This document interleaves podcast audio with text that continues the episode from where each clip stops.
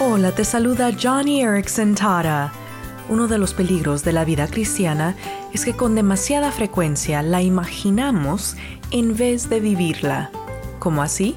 Bueno, imaginamos que somos personas de oración que obedecen felizmente, pero ¿en verdad lo somos? Decimos que amamos a Dios y confiamos en Él y que Él es el primero en nuestras vidas, que nuestros matrimonios se centran en Él, pero nos engañamos fácilmente a nosotros mismos a menos que estas afirmaciones se prueben con frecuencia.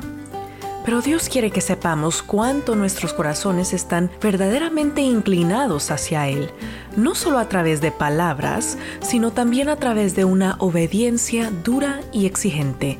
Como dice Santiago 2, una fe de palabras no respaldada por hechos está muerta. Así que hoy vive tu fe en acción.